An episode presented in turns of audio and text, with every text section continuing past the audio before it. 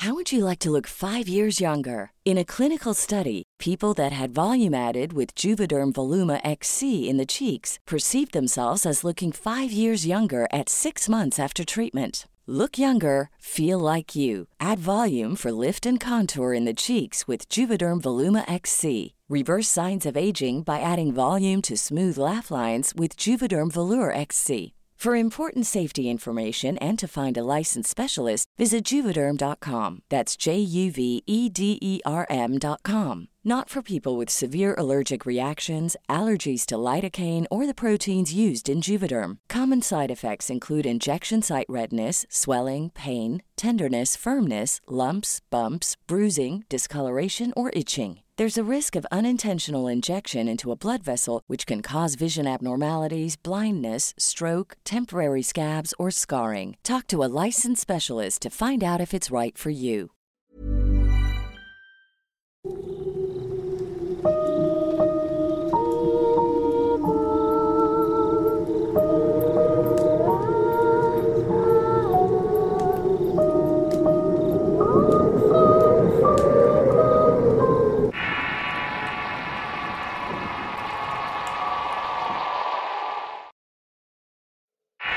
La gente sombra, basado en sucesos reales. Escrito y adaptado por Eduardo Liñán para relatos de horror. Si quieres conocer más historias del mismo autor, te invito a visitar el enlace que dejaré en la descripción del video.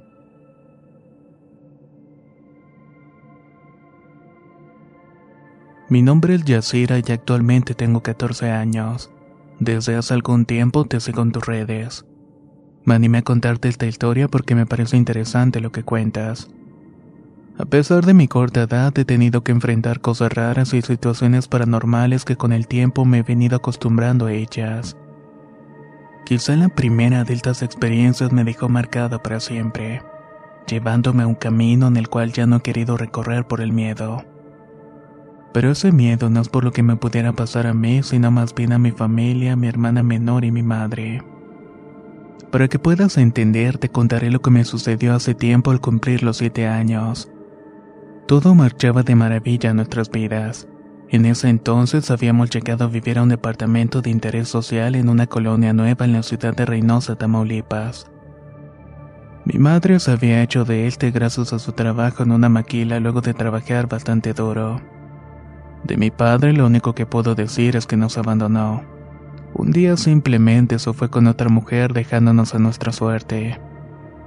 Ante el panorama mi madre como pudo nos sacó adelante y poco a poco comenzamos a prosperar. Aunque eso sí nos la vimos muy difícil. Después de mudarnos al departamento esa misma tarde mi mamá me llevó de festejar mi cumpleaños a un restaurante de comida rápida. Cuando regresamos a la casa comencé a sentirme muy mal con fiebres y vómitos que me dejaron en cama durante varios días. El diagnóstico era dengue. Al tener complicaciones para respirar y recuperarme por la intensa fiebre, me tuvieron que llevar a la clínica del IMSS donde estuve internada varios días en terapia intensiva. Dice mi mamá que los doctores le dijeron que había tenido un paro respiratorio. Mi corazón dejó de latir durante unos segundos hasta que me hicieron reaccionar nuevamente, aunque yo no recuerdo nada de eso. Poco a poco logré recuperarme y al salir del hospital estaba muy delgada. Tenía aún secuelas de la enfermedad por lo que estuve en casa de mi abuela hasta que pude regresarme a la mía. Fueron 15 los días que estuve convaleciente y mi abuela me atendía lo mejor posible. Por las tardes, después de comer, me salí al recibidor de la casa para respirar un poco de aire fresco. Además veía pasar a la gente y a los vecinos que me saludaban. En ocasiones veía pasar una señora de edad que se detenía en la banqueta justamente afuera de la reja de la casa mientras yo descansaba en un sillón de mimbre en el recibidor. La señora era vecina del lugar. Su nombre era Doña Elter y todos la conocíamos por andar siempre de arriba para abajo con su bolsa de mandado caminando muy aprisa. Cada que pasaba me miraba fijamente saludándome con ademanes. Además que un día me habló preguntándome que cómo seguía. Al responderle que bien, siguió con su camino y así durante los días que estuve ahí. Tan solo la veía alejarse a prisa con su bolsa de mandado siempre vacía. La señora me recordaba a mi propia abuela y sus consejos de ser una niña bien portada. Una tarde antes de regresar a mi casa, doña Alter me dijo que tuviera mucha fortaleza, que le dijera a mi abuela sobre su encargo que se lo había dejado con su sobrina. Después de que me dijo eso, no la volví a ver. Por supuesto que no entendía nada de lo que me decía y olvidé decirle a mi abuela el recado por andar pensando en otras cosas. De regreso a casa recuerdo haber ido en taxi junto con mi madre y mi hermana. Mientras veía a través de la ventanilla noté el mundo de una forma distinta. No sabría cómo explicarlo. La realidad se veía rara, así como algunas personas que simplemente están allí paradas en medio de la calle mirando para todos lados con sus bocas abiertas como buscando algo entre las personas que caminaban por las aceras. Era algo insólito para una niña de siete años. Al llegar a la casa recuerdo que al abrir la puerta me invadió un olor a putrefacción que hizo que me llevara las manos al rostro en señal de repugnancia. Mi mamá al verme me preguntó qué tenía y al decirle sobre la pestilencia me miró rara diciendo, Qué raro, aquí no huele a nada, Yasira. Ese fue el principio de un infierno que se desencadenó la primera noche que dormí en mi habitación junto con mi hermana. Luego de cenar y pasar un momento agradable en familia, mi madre nos mandó a dormir. Mi hermana, como era de sueño pesado, se quedó dormida en instantes luego de acomodar la cabeza en la almohada. Yo, en cambio, me estaba lavando los dientes. Fueron instantes en los que mi cabeza y mi realidad se paralizaron al ver que agazapado estaba un pequeño niño detrás de la puerta del baño. Era más o menos de la edad de mi hermana que tenía cinco años en ese entonces. Tan solo estaba ahí con un rostro pálido lleno de temor. Uno que me hizo estremecer para voltear a preguntarle quién era. Al hacerlo vi que ya no estaba ahí, sintiendo un poco de miedo y lento y con cautela me fue a acostar. Pero mi mente era un manojo de preguntas sin respuestas. Le atribuí la visión a las secuelas del dengue ya que mientras tuve fiebre podía ver esas apariciones todo el tiempo. En medio de la noche me desperté al sentir algo retumbar en el techo. Me quedé mirando en medio de la oscuridad pensando que quizá los vecinos del departamento de arriba estaban moviendo algún mueble o brincando. De pronto escuché unos ruiditos raros que me hicieron voltear y mirar alrededor de la habitación oscura. Intentaba imaginar que eran esos ruidos y pensé que eran ratas de las muchas que habían en la colonia. Los ruidos parecían aruños o roces de largas uñas en el piso del cuarto. Al principio eran tenues, pero se fueron haciendo más notables y repetitivos. Sentí miedo y solo veía a mi hermana dormir, por lo que me acosté sin hacerle caso a los ruidos. Por la mañana, mientras mi madre preparó el desayuno, le pregunté si los vecinos de arriba no eran ruidosos a lo que me respondió que nosotras éramos las únicas que habitaban un departamento de los seis del edificio, por lo que no había muchos vecinos y es más, ni siquiera en la colonia. Era imposible, sabía que había escuchado algo y no quise quedarme con la duda. Por lo que mientras esperábamos el taxi para dejarnos con mi abuela, subí al piso de arriba al departamento. Ahí me di cuenta que en realidad no estaba habitado. Ni siquiera había muebles o algo que pudiera haberse caído. Durante ese día estuve muy ansiosa de saber qué estaba pasando. Realmente quería saber qué era lo que estaba ocurriendo. Esa misma noche el pavor aumentó en mí sin saber la razón. Luego de acostarme me dormí profundamente y claramente me soñé en el hospital donde fui atendida. Estaba desfallecida en la cama y en tanto doctores y enfermeras intentaban reanimarme. En el sueño vi al niño que estaba la noche anterior detrás de la puerta. Estaba debajo de la cama asomándose con su carita de preocupación. En eso lo escuché gritar mi nombre por lo que desperté abruptamente. Tenía el corazón casi saliendo de mi pecho con un frío pavor y junto con las ganas de orinar fue lo primero que sentí en ese momento. Me levanté al baño y antes de hacer mi necesidad me lavé las manos al sentirlas como llenas de tierra. Me las estaba lavando media adormilada cuando por el reflejo del espejo y por un segundo vi pasar al niño correr. En ese momento quedé petrificada. Cuando tomé el valor y me di la media vuelta para mirar por el queso de la puerta, todo estaba oscuro y solamente se veían las sombras de los muebles en la sala y la puerta del recibidor. Tan solo corrí al cuarto y brinqué a la cama y me tapé de la cabeza a los pies. Fue en ese momento cuando empecé a escuchar los aruños en el piso. En este punto estaba completamente aterrada sin comprender qué estaba sucediendo, pero estaba tan paralizada del miedo que no podía siquiera moverme o gritarle a mi madre. Tan solo me destapé un poco para ver mejor en la oscuridad y los sueños se hicieron más intensos e interminables. Al mirar un poco la negrura pude notar el rostro asustado del niño asomado en el umbral de la puerta. Estaba mirando algo en la pared. Levantando su famélico dedito apuntó algo sin comprender a qué. Apenas iba a decir algo cuando un frío extraño me recorrió la espalda al tiempo que un tufo putrefacto como animal muerto me hizo taparme el rostro con la sábana. No podía soportar el hedor que sentía y luego sucedió lo peor. Al voltear a mirar lo que señalaba, solo vi a la pared las cortinas y a la luz del poste de la calle que reflejaba la ventana.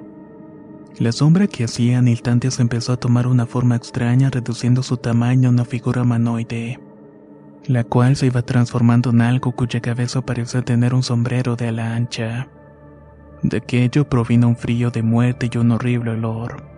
Mientras esa cosa se iba materializando, se escuchaban los aruños y un crujir en las paredes que me hizo abrir los ojos.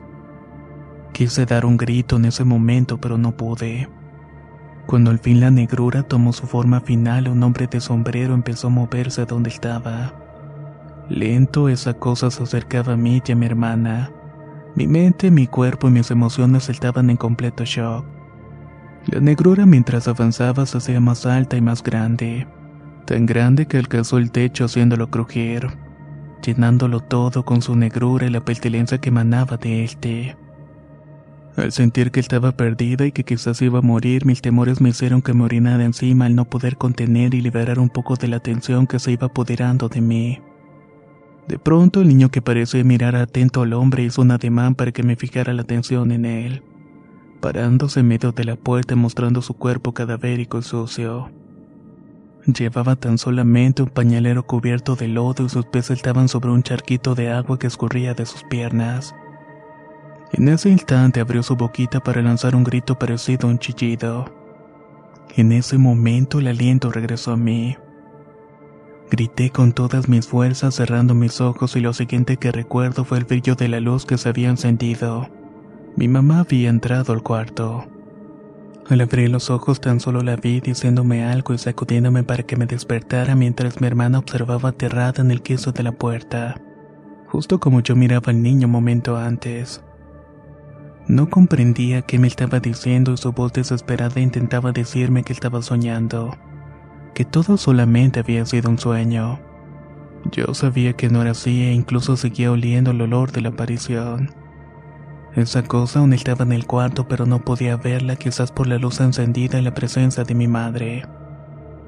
Esa noche nos hizo dormir con ella después de bañarme y sacarme las sábanas orinadas. No pude hacerlo por completo a pesar de no sentir o percibir nada del hombre del sombrero del niño. Pero sí podía tener la certeza de que estaban en la casa. Los ruidos en el techo, los aruños, el crujir de las paredes que de tanto en tanto se podían escuchar así me lo indicaban. Por la mañana las preguntas de mi madre no se hicieron esperar, pero no sabía qué decirle o cómo suele comprender lo que había visto. Lo que estaba experimentando ni siquiera yo misma lo podía entender. Le inventé varias cosas que por supuesto no me creyó, pero lo que sí le pedí a modo de súplica fue quedarme con mi abuela cosa que no me permitió alegando que ella no podía cuidarnos en la noche por sus enfermedades. Así que fue otro día más con la abuela y otra noche que estaríamos a merced del hombre del sombrero. Durante ese día estuve con ella y quise por todos los medios decirle que me estaba pasando. Pero no pude hacerlo ya que tenía miedo de que no me creyeran o me dijeran que eran cuentos míos. En eso andaba cuando vi pasar a doña Esther. Me dijo algunas palabras que hasta ya de grande pude comprender y fueron mi salvación de algún modo. Mija, debes aprender a rezar. La oración corta todo lo malo. Solo Dios puede ayudarnos. Y no se te olvide decirle a tu abuela de su encargo. Adiós, mija. Esas fueron sus palabras y me le quedé viendo mientras la miraba caminar con su bolsa del mandado. Sus palabras por supuesto no me hicieron sentir mejor o me quitaron el miedo que tenía. Era cierto que mi madre no me había inculcado alguna fe en algo por estar todo el tiempo trabajando. Aunque mi abuela era una fiel creyente y tenía santitos e imágenes en su cocina, lo que todos los días les encendía veladoras. Quizás fue mi desesperación que le pedí que me ayudara a rezar mientras se preparaba para irse a un rosario. Hey, I'm Ryan Reynolds. At Mint Mobile, we like to do the opposite of what Big Wireless does. They charge you a lot, we charge you a little. So naturally, when they announced they'd be raising their prices due to inflation, we decided to deflate our prices due to not hating you. That's right. We're cutting the price of Mint Unlimited from $30 a month to just $15 a month. Give it a try at mintmobile.com slash switch. $45 upfront for three months plus taxes and fees. Promote for new customers for limited time. Unlimited more than 40 gigabytes per month. Slows. Full terms at mintmobile.com. Hey everyone. I've been on the go recently Phoenix, Kansas City, Chicago. If you're like me and have a home but aren't always at home, you have an Airbnb. Hosting your home or a spare room is a very practical side hustle. If you live in a big game town, you can Airbnb your place for fans to stay in. Your home might be worth more than you think. Find out how much at airbnb.com/slash host. La abuela se me quedó mirando diciendo que sí, que le acompañara la novena que estaba haciendo a Doña Alter por el descanso de su alma. En ese momento me quedé estática recordé el recado de la señora. Abuela, eso no puede ser. Acabo de ver a Doña Alter hace un rato y me dijo de tu encargo. No estés jugando con eso, niña. Doña Alter tiene más de un mes que falleció. Las dos estaban en el seguro mientras estuviste enferma. No más que ella se nos adelantó. ¿Y de qué encargo estás hablando? Preguntó la abuela alterada mientras yo permanecía petrificada ante la noticia. Sentí que la sangre se me bajó los pies al escucharla decir eso. Quizás vio mi palidez porque se sentó en una silla para darme agua con azúcar. Recordé que la había visto apenas unos días atrás sin imaginar que estuviera muerta. Y más que nada no me imaginaba que estuviera hablando con un ánima. Tan solo le dije a mi abuela en ese momento. La señora Esther me dijo que tu encargo lo dejó con su sobrina. Eso es todo. Mi abuela peló los ojos al tiempo que se persinaba. Ave María Purísima, ¿estás segura, niña? No te confundes. Lo siguiente fue llevarnos a mi hermana y a al rosario de la señora Esther. Al llegar estaba un grupo de señoras preparando sus cosas para comenzar con los rezos. En medio de la sala estaba la fotografía de la señora de un cuadro cuyo moño negro lo adornaba y varias veladoras encendidas alrededor de este. Todo esto me indicaba que en realidad había muerto. En el instante que comencé a rezar llegaron a la casa de la señora un grupo de mujeres, entre ellas la sobrina de la misma. Cuando vio a mi abuela la saludó con gusto y de su bolsa sacó una cajita que le entregó mi abuela mientras le decía. Mi tía Esther le dejó esto la última vez que la vi, pero ya no se lo pude dar porque se puso grave. Mi abuela se quedó muy seria y abrazó a la sobrina entre lágrimas. Después me miró con un gesto de desconcierto. Al abrir la cajita sacó unos rosarios de plata y unos escapularios bordados con la imagen de la Virgen de San Juan de los Lagos, junto con una especie de sello católico al reverso de estos. La señora Alter se los había traído antes de irse a una peregrinación al templo de la Virgen antes de enfermar y fallecer. Escuchamos los rezos y al poco tiempo entendí lo que significaba cada uno de estos. Así que repetí las oraciones en mi mente aprendiéndolas sin saber cómo me iban a ayudar. Después del rosario repartieron pan y atole los presentes. Yo me quedé sentada en el patio mientras veía jugar a los demás niños. En eso se acercaba mi abuela llamándonos a mi hermana Yamit y al verla nos colocó los escapularios. Para que Diosito me las cuide, nunca se los quiten, dijo serena viéndome con pesar. Esas fueron sus palabras y me quedé tranquila. Hasta el día de hoy ese simple objeto me iba a ayudar de formas increíbles, salvándome del peligro y de las pestilencias. Esa misma noche lo pude comprobar. Mi mamá no vio con buenos ojos el regalo de la abuela.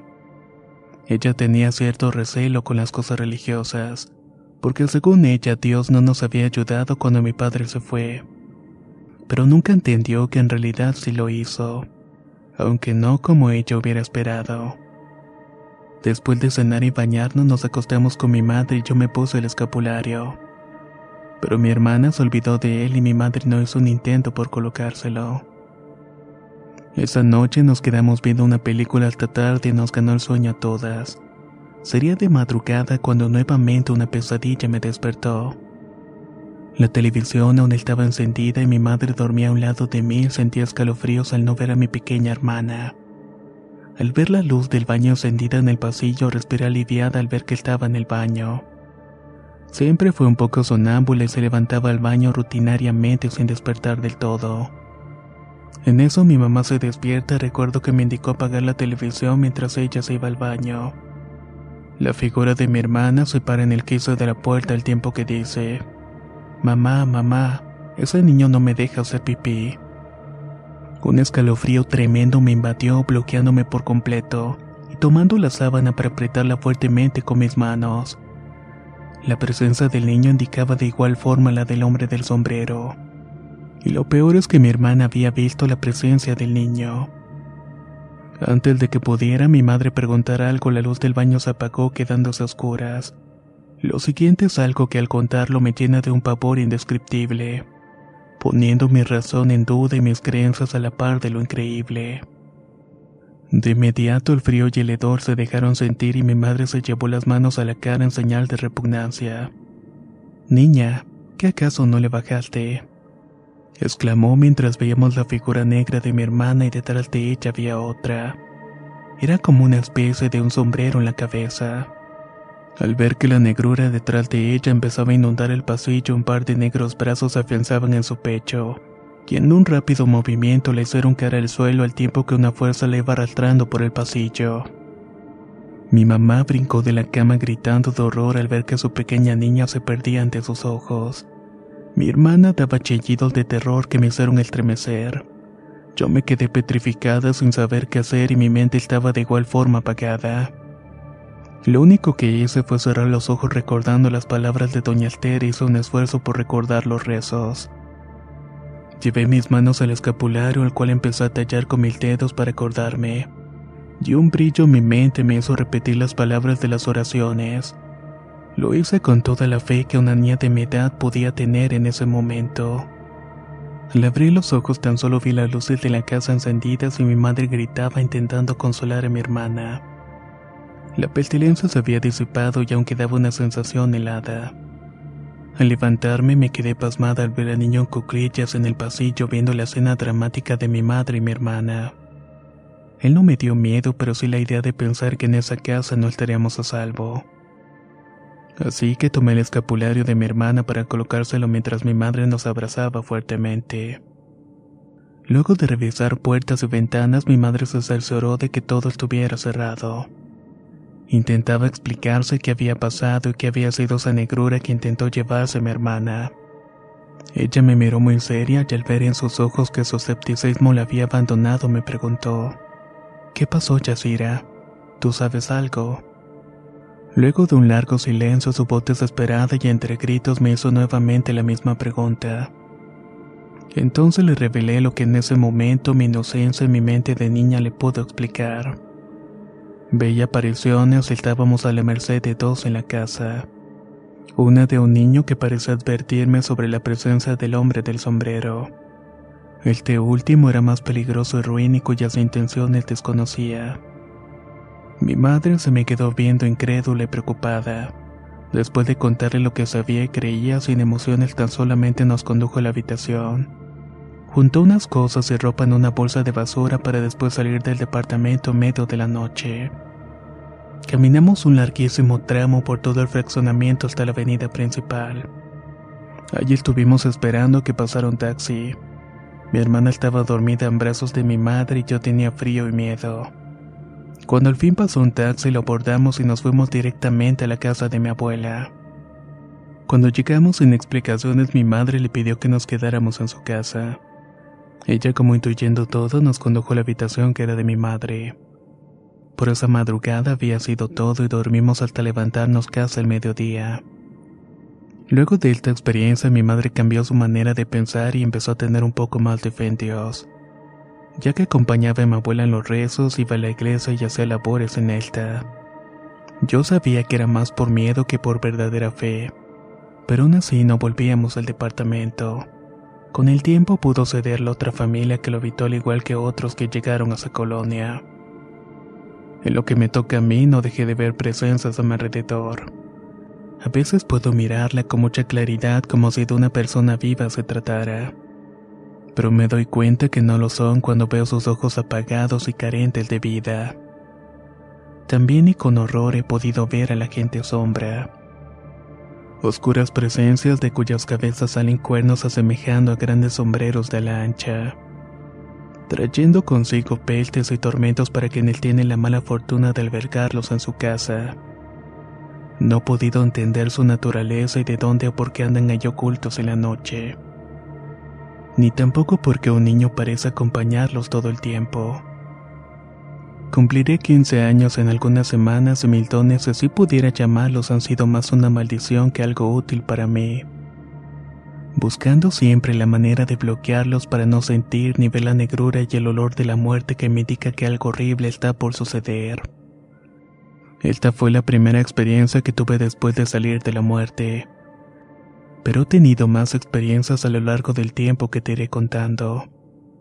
Por el momento aquí te dejo mi testimonio.